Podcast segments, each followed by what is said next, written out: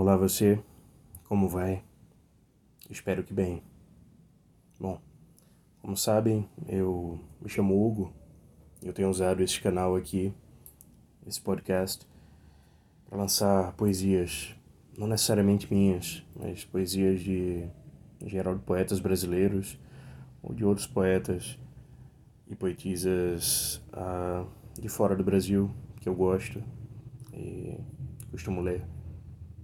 Bom, eu ando pensando em tornar isso daqui mais frequente, esse, essas leituras, e torná-las também um pouco mais rápidas, sabe? Ah, de modo a, a poder ofertar, oferecer a quem me ouve algum conhecimento sobre os autores e autoras e um pouco de poesia. Poesia nunca vai ser demais certo? Dito isso, ah, nessas últimas semanas eu ando bisbilhotando as obras de Cecília Meirelles e não sei se vocês sabem, se vocês a conhecem, penso que sim, que todo mundo que passou pela escola, pelo ensino médio deve ter lido Cecília Meirelles, ah, algum poema, enfim. Bom, uma breve biografia dela uh, é que ela foi escritora, jornalista, professora e pintora.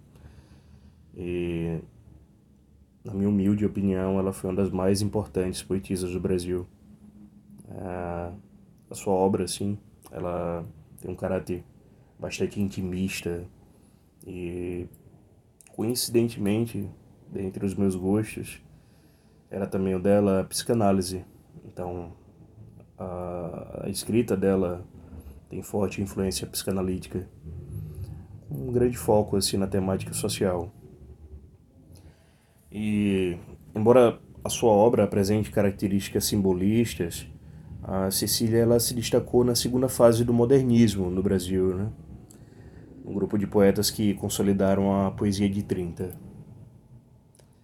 Ah, bom, ela nasceu no Rio de Janeiro no dia 7 de novembro de 1901.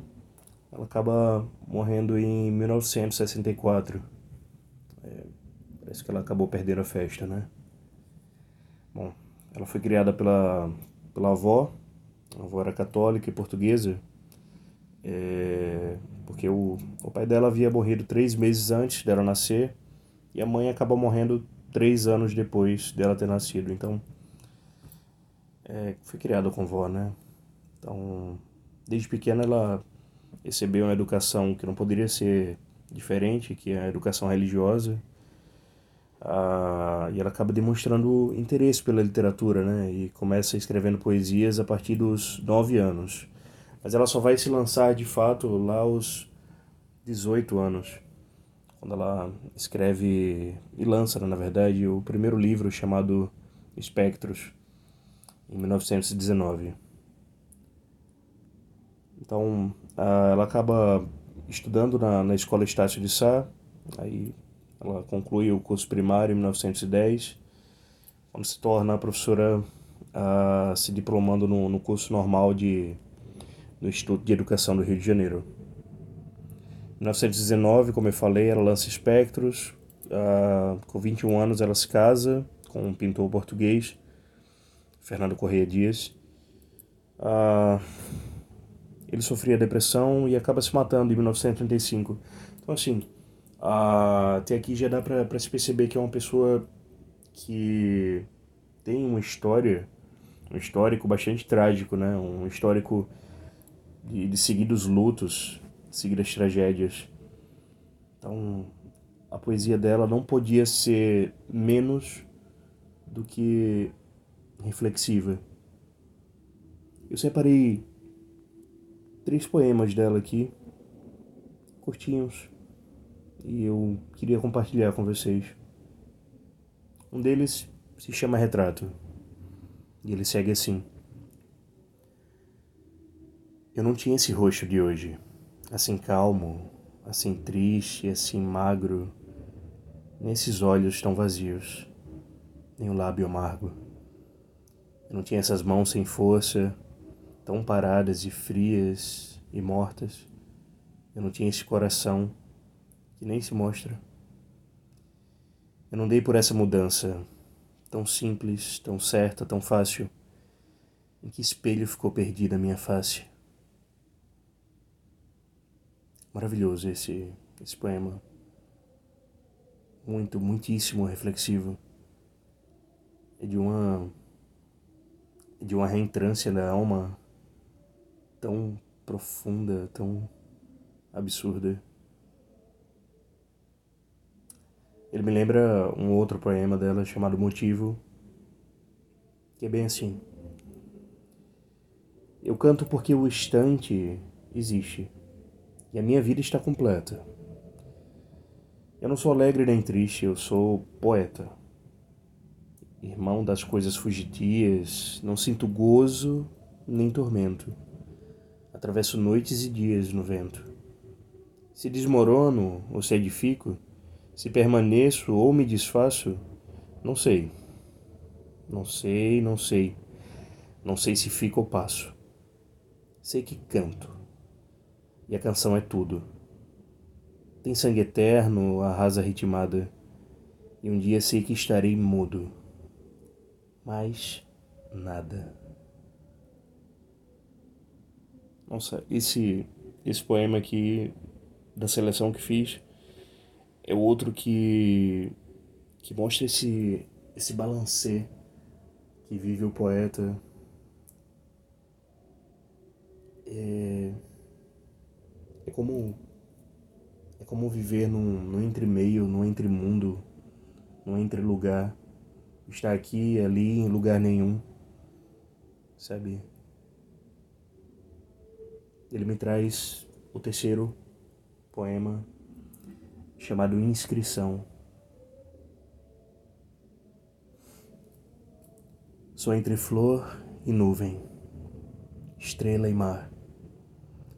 Porque havemos de ser unicamente humanos, limitados em chorar. Não encontro caminhos fáceis de andar. Meu rosto vário desorienta as firmes pedras que não sabem de água e de ar. E por isso levito é bom deixar um pouco de ternura e encanto indiferente de herança em cada lugar. Rastro de flor e estrela, nuvem e mar. Meu destino é mais longe, e mais passo, mais rápido.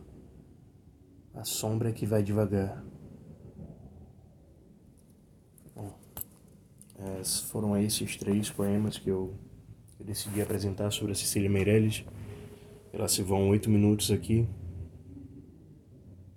sei, hoje em dia, nos tempos tão, tão líquidos e urgentes, talvez falar sobre poesia seja algo que muita gente possa considerar